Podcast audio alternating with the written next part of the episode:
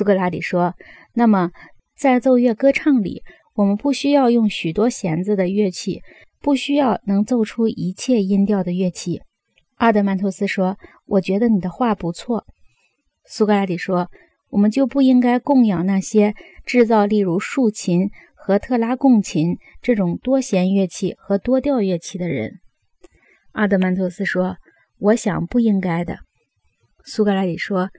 那么，要不要让长笛制造者和长笛演奏者到我们的城邦里来？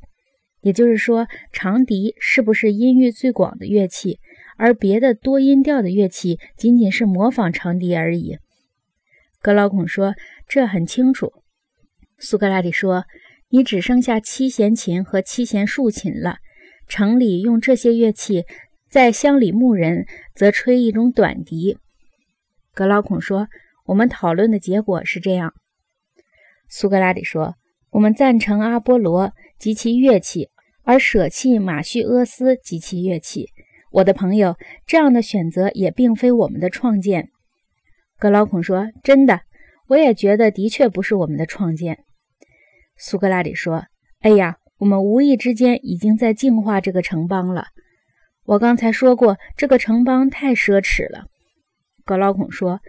我们说的很有道理，